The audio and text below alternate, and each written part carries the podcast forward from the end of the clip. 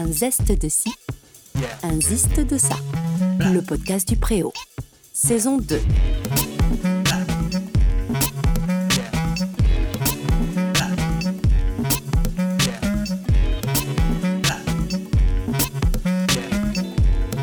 Thibaut Prigent et son seul en scène, La Fugue. Stéphane vend des cuisines. Un jour, il quitte une réunion marketing à la suite d'un exercice qui lui fait perdre ses moyens. À la sortie, percuté par une voiture, il perd la mémoire et se retrouve dans un centre de réhabilitation psychologique. Ensuite, bonjour Thibaut. Bonjour. La fugue, euh, la fugue va être jouée donc au Préau euh, en février, donc le mois prochain. C'est ça. Le 7 février précisément. Et du coup, j'ai vraiment eu envie de t'inviter euh, au podcast pour qu'on puisse euh, bien en parler. Mais avant tout, avant tout et avant tout, comme toujours, raconte-moi un tout petit peu qui es-tu, quel est ton parcours? Alors, ben, moi j'ai commencé le théâtre quand j'avais 15 ans. Euh, je voulais pas faire ça, c'est ma mère qui m'a inscrit là-bas parce que voilà, elle sentait que j'avais un truc à faire euh, à cet âge-là. Parce que je faisais plein de petites vidéos euh, drôles. Enfin, je la faisais marrer quand j'étais gamin. Et, en fait, à chaque fois, elle me demandait de refaire la, la blague. Et en fait, la première réalisatrice, c'était presque ma mère, parce que du coup, elle me redemandait de refaire. Et me je disais, oh non, non, non. Elle fait, si, si, je prends l'appareil photo. Et elle revenait avec l'appareil photo et qu'il fallait que je refasse la, blague. et donc, j'ai toute une banque de vidéos comme ça où, voilà, où, je, où je, faisais un peu l'acteur, quoi, en fait. Et puis, elle m'a inscrit au théâtre. Et puis, voilà, je suis monté sur scène. Et euh, le cliché, euh, je suis rentré chez moi. J'ai fait, je vais faire ça de, ma vie, quoi. Mais j'ai quand, même fait, j'ai quand même fait une formation de menuisier, parce que comme j'étais dyslexique, j'avais du mal à l'école. À rester assis, surtout. Euh, l'histoire géographie, je l'apprenais euh, debout en récitant Louis XIV, c'est arrivé, il fallait, c'était comme ça, que je pouvais apprendre. Donc voilà, donc fallait que je bouge, il fallait que j'utilise mes mains, donc j'ai fait menuiserie, et qui m'aide encore d'ailleurs en, maintenant, d'ailleurs, pour les décors de théâtre ou, même pour, pour moi, pour les, pour les copains. Et voilà, et puis après, j'ai continué le théâtre et je suis monté à Paris, à l'école Claude Mathieu, j'ai fait trois ans d'école, et puis après, je suis monté à Toulouse pour faire l'atelier Cité. Voilà. Donc, euh, grand centre de théâtre à Toulouse. Ouais, le CDN de Toulouse, théâtre de la Cité. Et grande école à Paris. Enfin, en tout cas, très réputée, euh, il me semble, euh, l'école. Mais ce, qui est, ce qui est chouette avec cette école, c'est que c'est pas, c'est pas individuel. En fait, on a, il, je sais pas, il y a, Claude Mathieu crée vraiment des, des, il y a des troupes en fait qui sortent de cette école. Et il y a vraiment de l'entraide et il y a une famille, clairement, Claude Mathieu, Claude Mathieusienne, quoi.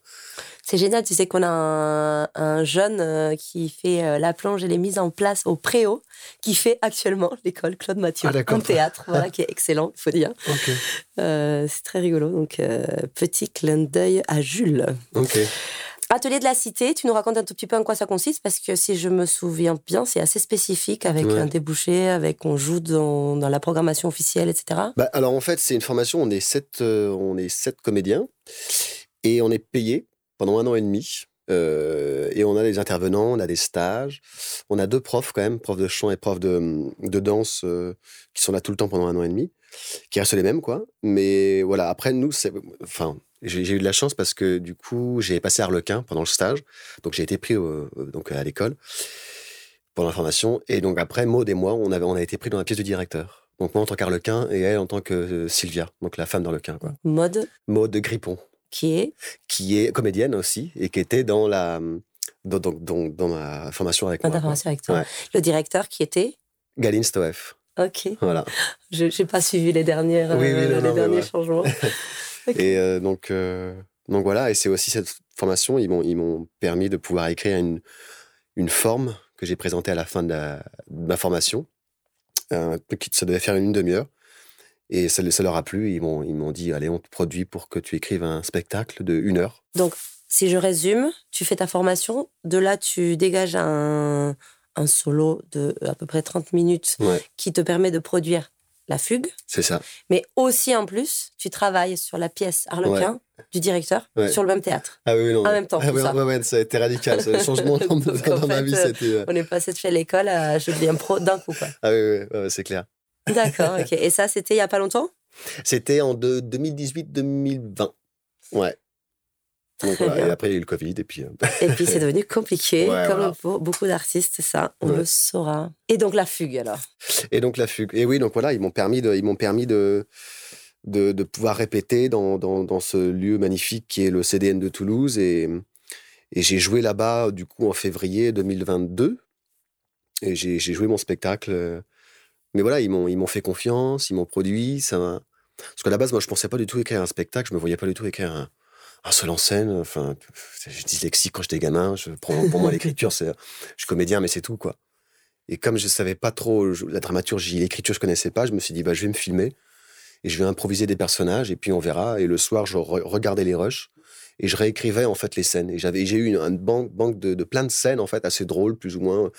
Et j'étais un peu bloqué là-dessus. Et je savais pas trop comment. Voilà, ça faisait plutôt sketch. Et c'est pendant le confinement que pendant un mois, j'ai lu euh, Yves Lavandier, la dramaturgie de Yves Lavandier. Ah, Donc vraiment, je le conseille aux gens de lire ce bouquin s'ils si, s'intéressent à la dramaturgie. Et ça m'a vraiment aiguillé, mais de, de, de, fou, quoi, de fou furieux. Ça. Et puis tous les matins, je me réveillais, je, je prenais des notes, je me suis fait un auto, autocours euh, pendant le confinement et ça m'a permis d'avoir la dramaturgie, d'avoir vraiment la structure narrative, le personnage principal, protagoniste, antagoniste, acte 1, acte 2, acte 3. Et j'ai pu, comme ça, petit à petit, aller jusqu'à la fin du spectacle. Quoi. Donc, ça, ça veut dire alors déjà d'abord que euh, dans la formation, les formations que tu as faites, c'est des formations de l'acteur. Ouais seulement. C'est-à-dire qu'on n'est pas sur, on t'apprend pas du tout ni euh, la dramaturgie, ni la scénographie, ni l'écriture. Non, c'est ça. Et est-ce que vous avez quand même des gens à disposition pour ça euh, pendant la formation? Pas vraiment. Non, pas du tout. Même pas un petit cours, parce que enfin, quand même, non, non, non, si on vous demande d'écrire quelque chose, euh, il faut bien que vous sachiez ce que c'est que. Ben non, non, il n'y a pas ça. C'est rare dans les écoles, hein, souvent. Mais même, il devrait, on devrait avoir des cours, par exemple, de production. Euh, ou de diffusion, par exemple, des trucs comme ça. Oui, c'est vrai. Des cours de Pôle emploi. ça, ça, ça, serait pas mal, ça. Hein, une, une, semaine, je pense, là. Une semaine de stage Pôle emploi, ça serait...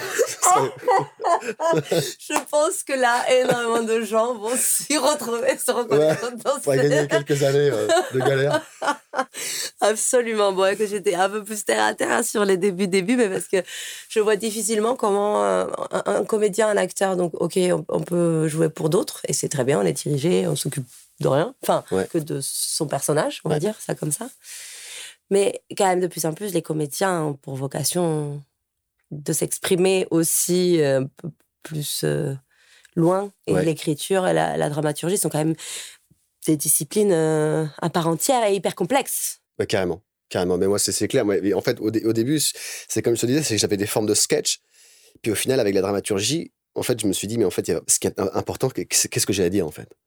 Et j'ai un outil qui est la dramaturgie qui peut me permettre de raconter ce que j'ai au fond de moi d'organiser la pensée pour pouvoir bien la poser, pour pouvoir bien la dire, sans être dans la déclamation, mais au travers de ce que tu as appris en tant que comédien.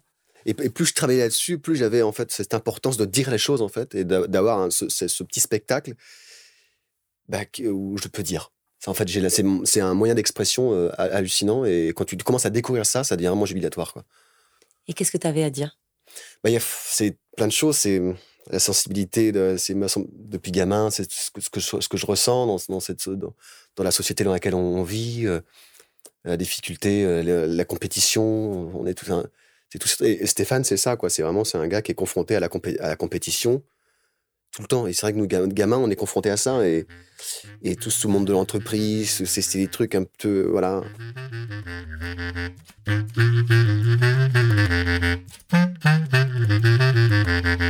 alors, moi, j'ai envie de rebondir. Tu dis, euh, quand on est gamin, on est confronté à ça. Moi, j'aimerais bien que tu me dises qu'est-ce que toi, en tant que gamin, t'as ressenti bah, comme, comme, euh, euh, confrontation à la compétition? Bah, Déjà, moi, je suis dyslexique, donc en fait, j'avais des mauvaises notes tout le temps.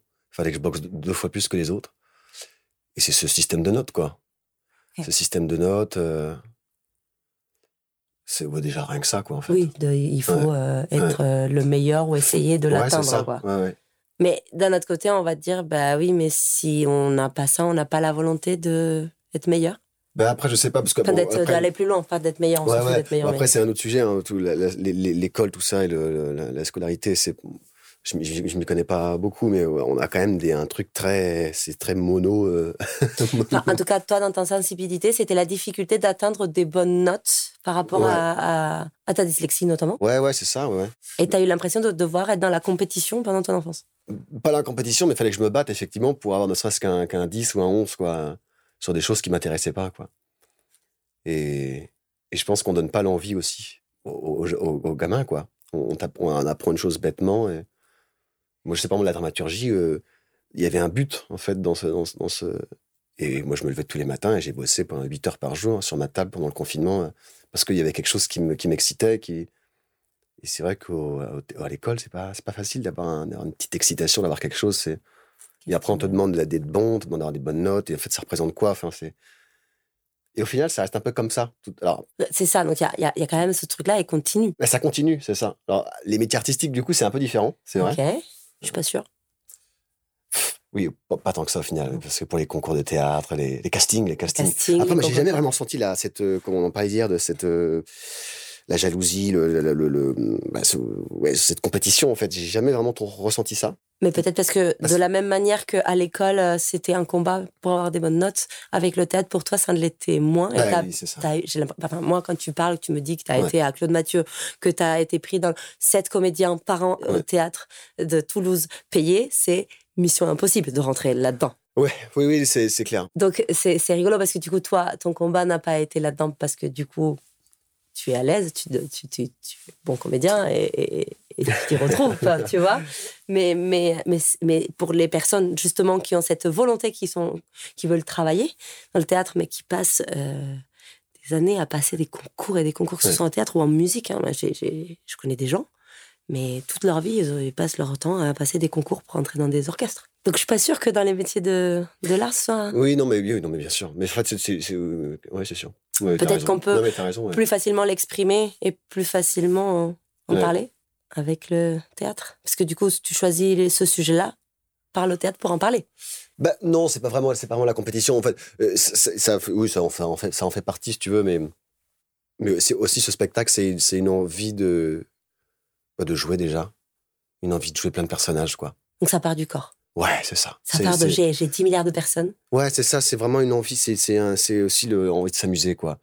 Et au final, ce, ce, cette chose qui me permet de m'amuser, ben, elle, peut aussi, je me suis rendu compte petit à petit qu'elle pouvait me permettre de dire des choses.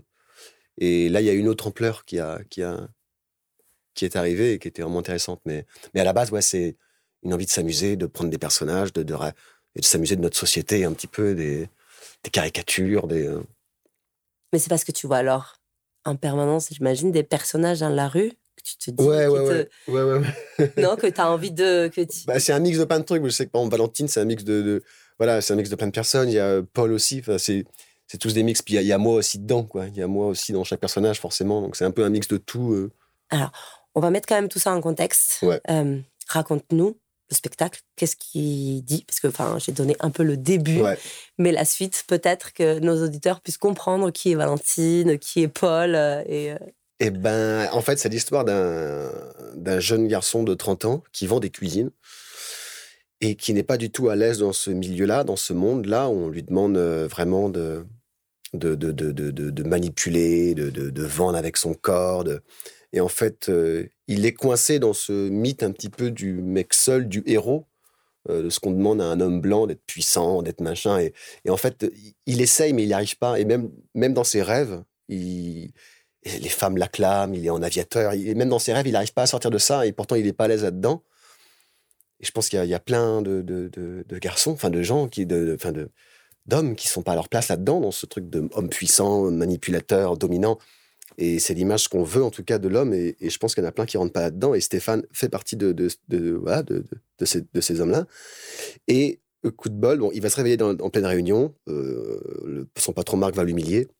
Il va lui demander de simuler une vente de cuisine. Ça va, ça va pas marcher. Et en sortant de la réunion, il va, il va se prendre un camion. Et il va devenir amnésique. Et en fait, l'amnésie va lui permettre de repartir à, zéro complètement. Et il va être euh, transféré dans un centre de réadaptation sociale où il va rencontrer des, gueules cassées de la vie, en fait. C'est pas des malades psychiatriques, c'est juste des gens cassés par la vie, quoi. Il va tomber amoureux et, et, voilà. il va se passer un truc dans le centre. Et en fait, le regard de, l'autre, des autres, parce qu'il a plus que ça, en fait, parce qu'il a plus toute cette structure, en fait. Euh, il sait pas d'où il vient, qui il est, quel était son passé, il sait pas quel était son métier. Tout ce qu'il a devant lui, c'est des gens qui sont juste comme lui, cassés par la vie. Et donc, tout ce qui. Voilà, c'est juste grâce à ça, au regard de l'autre, à l'entraîne, en fait, qui va se redécouvrir lui-même. Et il va se passer un truc dans le centre, il va tout faire pour. Euh, pour régler ce problème, et puis voilà, j'en ai pas plus. Mais... du coup, il y a quand même un. Ce que j'ai cru comprendre, c'est qu'il y a un effet de collectif qui vient euh, se confronter à l'idée de individu euh, dont tu viens de parler juste avant. Et c'est un peu ce choc, cette confrontation que tu veux un petit peu mettre en lumière. Ouais, c'est ça, ouais, le contraste en fait. Ouais. Mais alors, moi, j'ai envie que tu ailles plus loin dans, dans, dans la description de, de ce que tu en penses de ce contraste, de qu'est-ce qu'est-ce que tu entends par individualité, qu'est-ce que tu entends par solidarité. C'est quand même des mots qu'on entend énormément aujourd'hui. Il faut être solidaire, il faut, ou alors euh, il faut être autonome. Enfin, il y a, y a vraiment cette, cette dualité qu'on a euh, sur plein de sujets, que ce soit personnel ou social. Mais je trouve que souvent, ils sont pour moi, ça reste un peu flou encore. Bah, en fait, moi, j'ai l'impression euh, quand on perd, et on le voit souvent dans les jeunes maintenant qui sont tout le temps sur leur téléphone portable, où ils sont dans le métro, ils se parlent à moitié. Et en fait, on est dans une société où on est tous connectés et en même temps, euh, on est de plus en plus seul. En fait, on a tous nos petites applications de yoga, notre application de. En fait, on est une machine. On fait, une, on est une entreprise à nous-mêmes, quoi. J'ai l'impression. C'est euh, exercice de respiration, les trucs, l'application, comment j'ai fait de pas dans la journée, comment j'ai.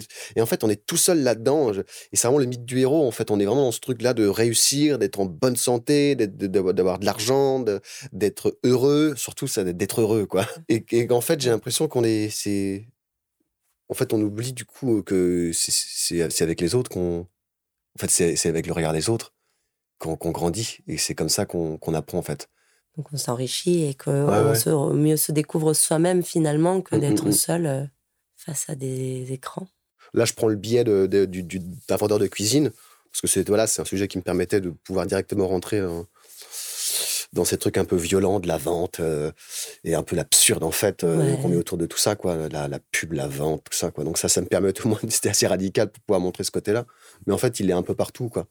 Et voilà ouais, ça on le voit bien ça avec c'est ça avec les, les, téléphones portables tout le monde est, on est tout, en fait on est tout seul quoi.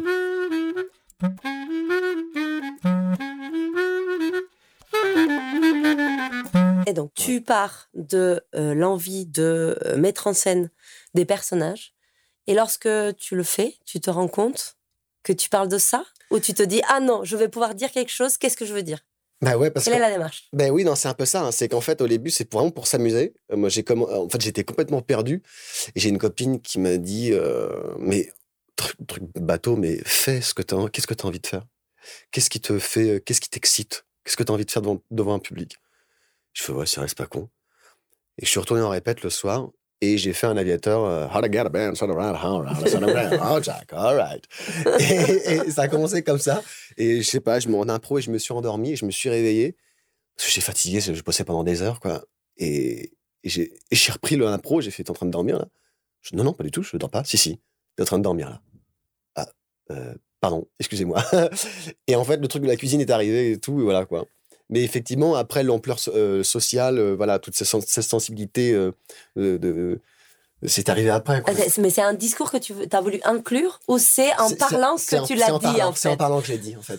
J'avais pas l'idée de, je voulais pas, en fait, j'avais pas l'idée de parler de ça quoi, de de, de, de, de parler d'un centre de réhabilitation psychiatrique. Ça existe? Ouais, ouais, ça existe. Et ce qui est dingue d'ailleurs, c'est qu'en plus, j'en ai un qui est venu me, j'ai un centre qui est venu me voir à ma deuxième à, à Toulouse ils avaient un peu peur justement qu'il y ait des caricatures. Puis au final, ils ont, ils ont beaucoup aimé. On a bu un coup après à la, à la, dans le bar. Et je m'en souviens parce qu'il y avait une nana qui était là, qui parlait de pas, elle me regardait pas. Et puis en fait, ils avaient le, cours le lendemain, cours de théâtre. Et je suis venu euh, faire un cours avec eux. Ah ouais. Et c'était vraiment très marrant parce que cette nana qui parlait pas, qui tirait la gueule, euh, le soir, après la, la, représentation, le mec m'a dit bah, Elle vient jamais au cours de théâtre. Et si elle est là, c'est parce que t'es. je trouvais ça super touchant. Et, euh, trop bien.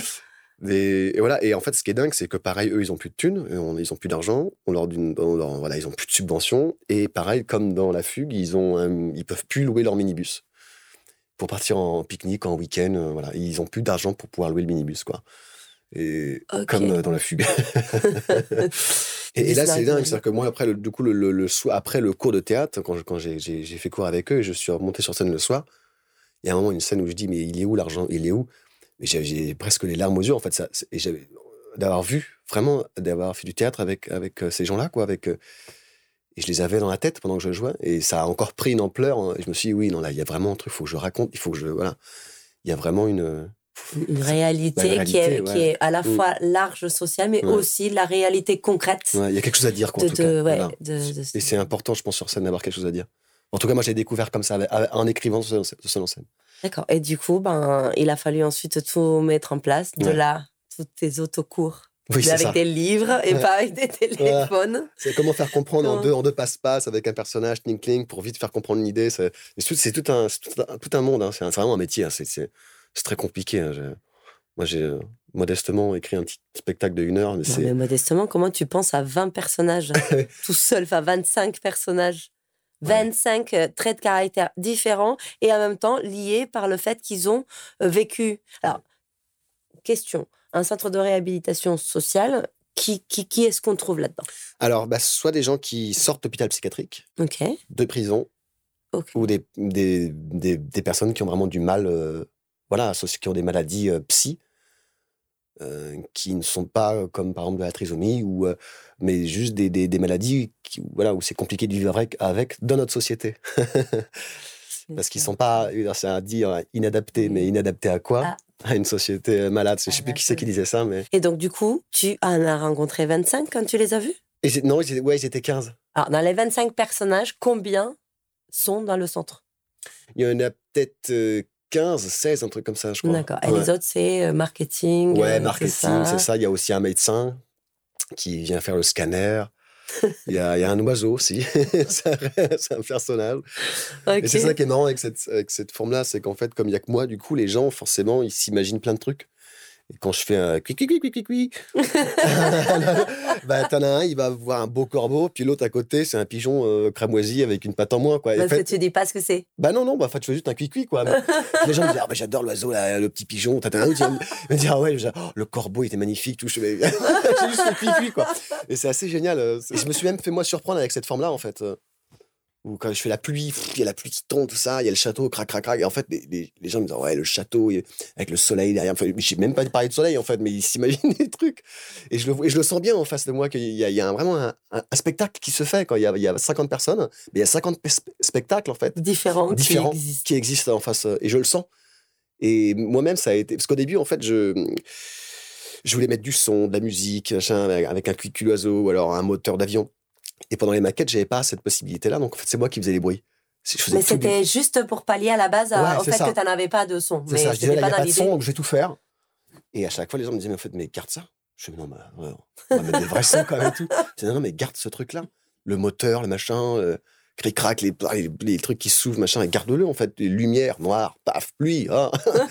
et, en fait, on me disait, mais garde-les. Et oui, au final, oui, je les ai gardés parce que c'est vrai que ça fait, en fait, ça fait pratiquement tout le, ça, ça, ça, ça fait tout, tout, tout, le spectacle. Quoi. je, je, réitère quand même ma question. Comment on pense 25 personnages différents?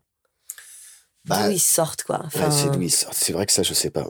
Ça, je pourrais pas trop. Euh, depuis gamin, je, fais ça. Je sais que je me. Je, je, me battais, j'avais un ours qui faisait à peu près 1m30. J'avais non, vous arrêtez la police, mais dis pas non, arrêtez. Donc, moi, j'étais le voleur ou des fois le policier. Enfin, j'avais toujours ces trucs-là, en fait. De... J'étais fils unique. Donc, euh, je pense que c'était pas trop compliqué pour moi de, de, faire plusieurs personnages euh, ou d'inventer une histoire assez rapidement. Euh. Après, ça se travaille. Après, c'est un travail de dingue. oui, hein. ça, c'est sûr. C'est un travail de dingue parce qu'au début, moi, quand je vois les premiers rushs où je me filme, oh, c'est mauvais. mauvais, mauvais. Mais alors, ça part peut-être de, de clichés, d'idées qu'on se fait de qui sont les gens? De, par rapport à où ils viennent. Je veux dire, timide, tu cherches via les accents ou tu cherches via les, quoi, leur statut social, via qu'est-ce, qu'est-ce qui, parce que là, tu nous fais l'aviateur. Moi, j'entends un peu l'aviateur, c'est euh, l'image de, de l'aviateur, limite avec les rébanes, le, l'espèce de truc avec les oreilles euh, qui descend, et puis un accent bien américanisé, parce que c'est celui qu'on a peut-être vu en premier dans les films. Il était peut-être pas américain quand même, le premier aviateur, mais je, ne le sais pas d'ailleurs. Mais en tout cas, euh, ça nous renvoie vite à une image cinématographique qui est ouais qu'on peut identifier. Bah, J'aimais bien commencer par ça, avoir une sorte d'image comme ça pour pouvoir. Euh, ce que un spectacle d'une heure, les gens ils arrivent, ils sortent du métro, puis tout d'un coup tu fais 25 personnages. Donc je préfère commencer un truc simple, un avion, voilà, on voit à peu près où on est, c'est assez, l'image elle est claire, et après ils se réveillent, poum, et là on commence le, spectacle avec tous les. Et on a des gens sérieux dans le spectacle? Il y a des gens sérieux, il y a des gens sérieux, ouais, ouais, il y a des gens sérieux, ouais, ouais. La directrice, Marc, euh, mais ouais, en fait, c'est des gens, je sais pas, moi, je pense que c'est tous les gens que j'ai pu rencontrer dans ma vie. Euh, des profs. Je sais qu'il y a un prof aussi que j'imite un peu. il n'est pas prof du coup, hein, il s'appelle euh, c'est Henri. Henri, c'est un prof souvent qui tirait la langue quand il parlait. Il faisait Ah, ah tu vois, un Tolon Mortez, sans mon usine. Tolon Mortez, hein, il tirait la langue comme ça. et je l'ai gardé pour Henri, quoi. Tu vois, donc c'est plein de petits trucs que j'ai chopé un peu partout au final. Euh. C'est génial, c'est grande, mm. grande capacité d'observation en fait et d'imprégnation de ce qui t'entoure. Bah au final, oui, oui, oui, mais alors du coup j'ai travaillé je pense, pour les retrouver. Parce que je les avais en moi, mais du coup, le travail m'a permis aussi de revenir là-dessus et de, me de, me replonger, en fait, et de, déguiser ma sensibilité aussi euh, pendant le projet, en fait, même.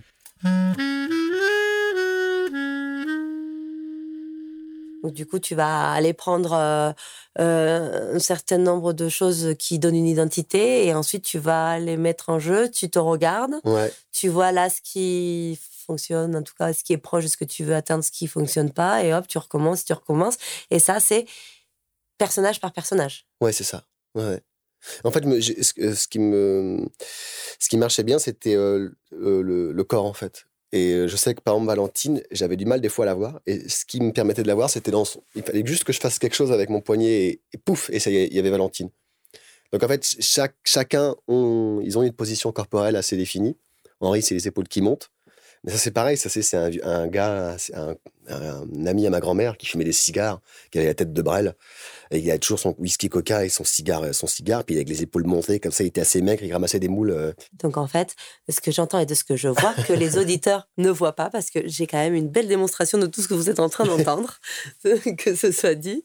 Euh, j'ai le sentiment, mais enfin, c'est c'est pas un sentiment, c'est quand même carrément flagrant quand on regarde ton teaser, euh, qui a, il y a beaucoup de choses qui partent de ton corps, du mouvement, de la gestuelle.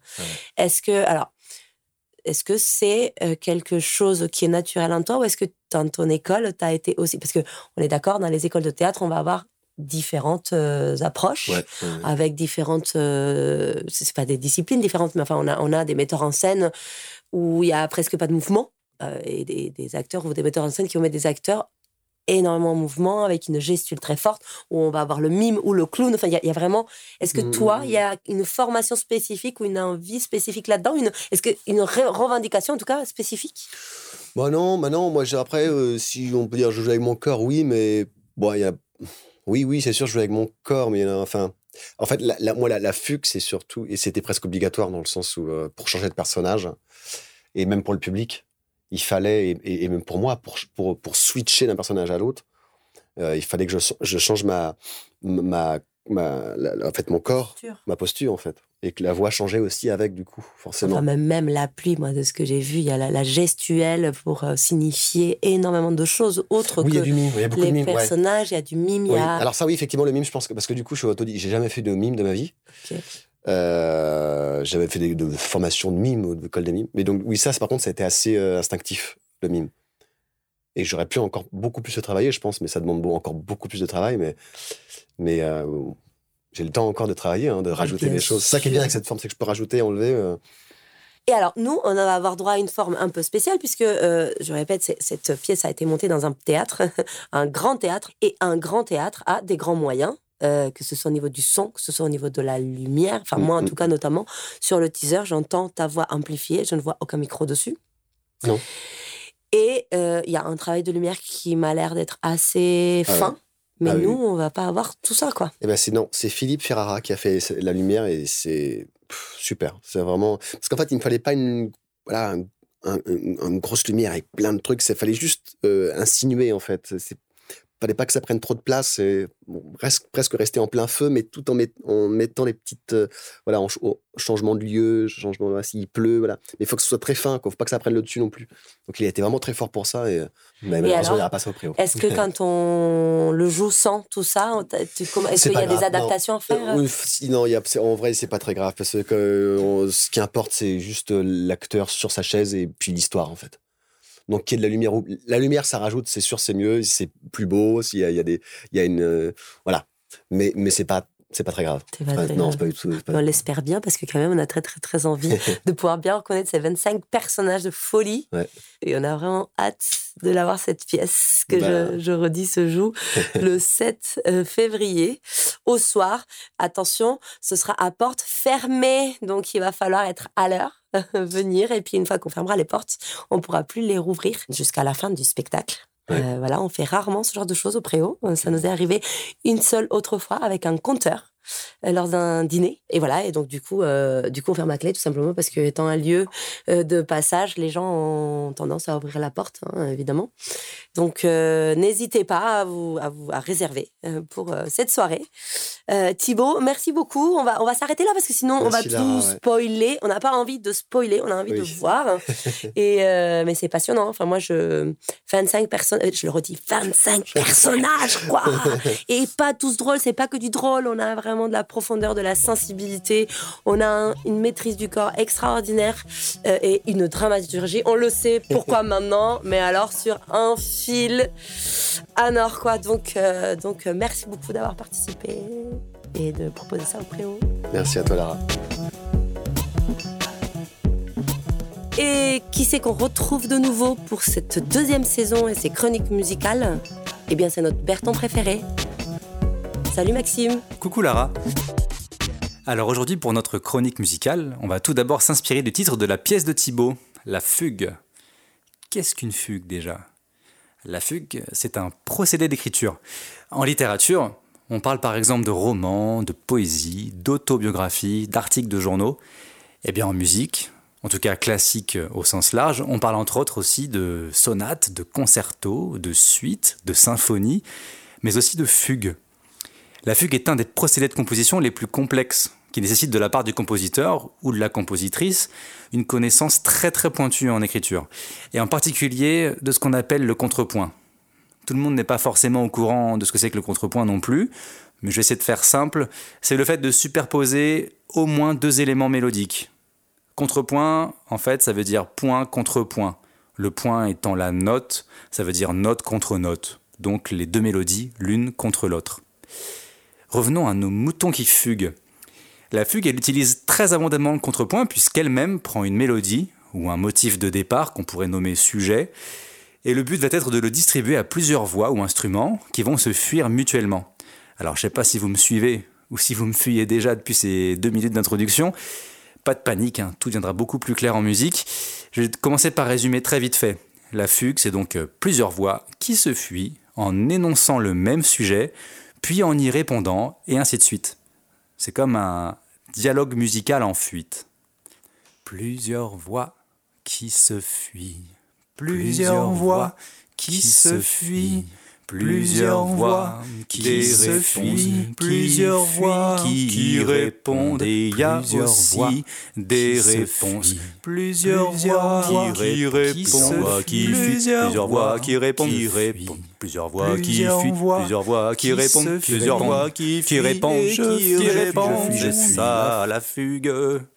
Après cette démonstration de mon talent de chanteur, je voulais vous illustrer la fugue avec un extrait musical cette fois, et pas des moindres. L'art de la fugue, pièce inachevée de Jean-Sébastien Bach, écrite durant les 15 dernières années de sa vie, contenant 12 fugues et 2 canons, tous bâtis sur un même thème.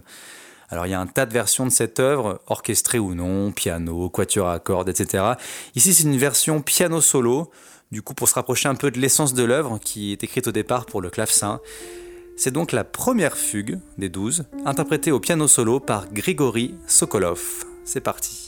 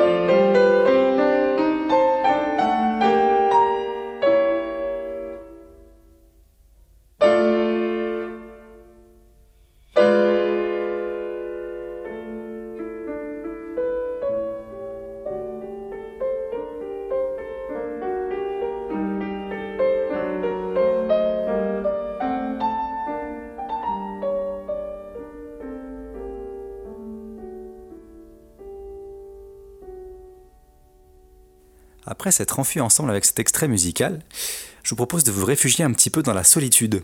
Et oui, car le sujet précédent, je vous rappelle, s'appelait Seul en scène, la fugue. Donc là, la fugue, le côté fugue, c'est fait.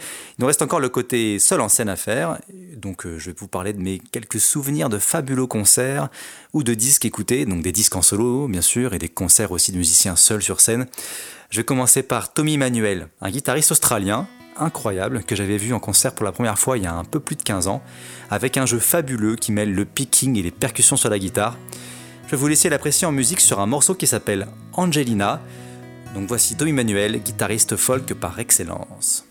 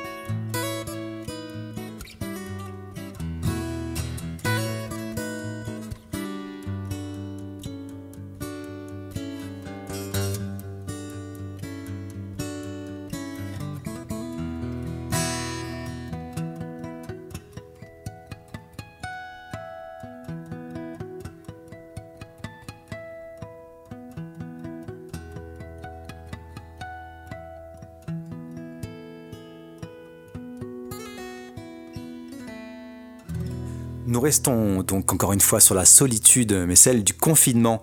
Et tous ces musiciens qui ont fait des vidéos mosaïques où on les voit jouer 4, 5, 6, 7, voire 10 instruments, en reprenant les plus gros hits du top 50 des années 1995, à grands coups d'arrangement électro, hip-hop, chansons gasconnes, bourrées irlandaises, et j'en oublie certainement un tas qui se reconnaîtront.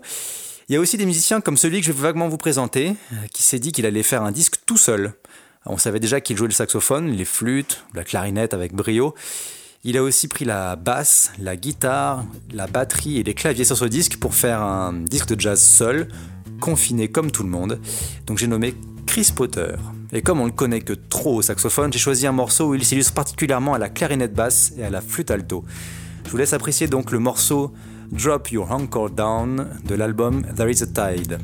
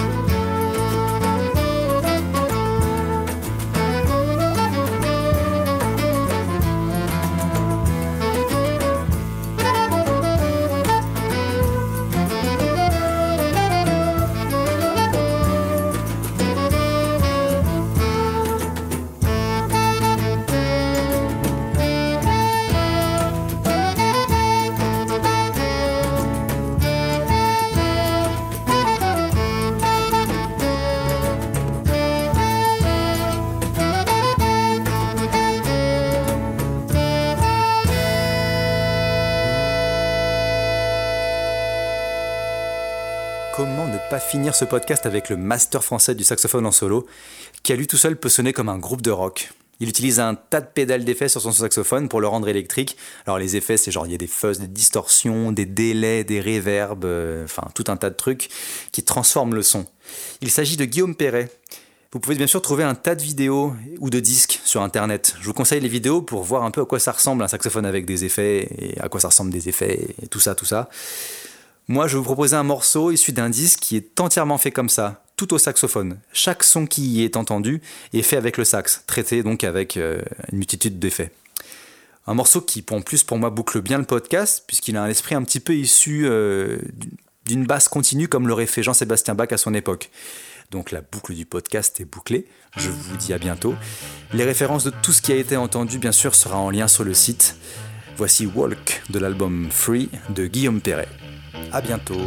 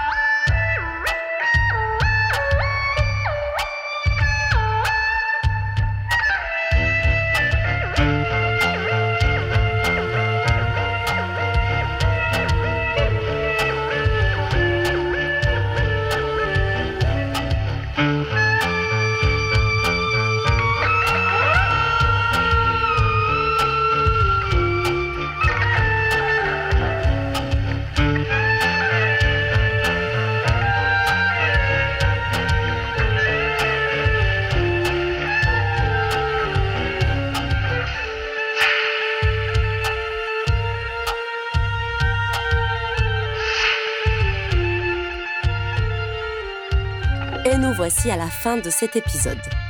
Je suis très heureuse de vous retrouver de nouveau pour cette deuxième saison.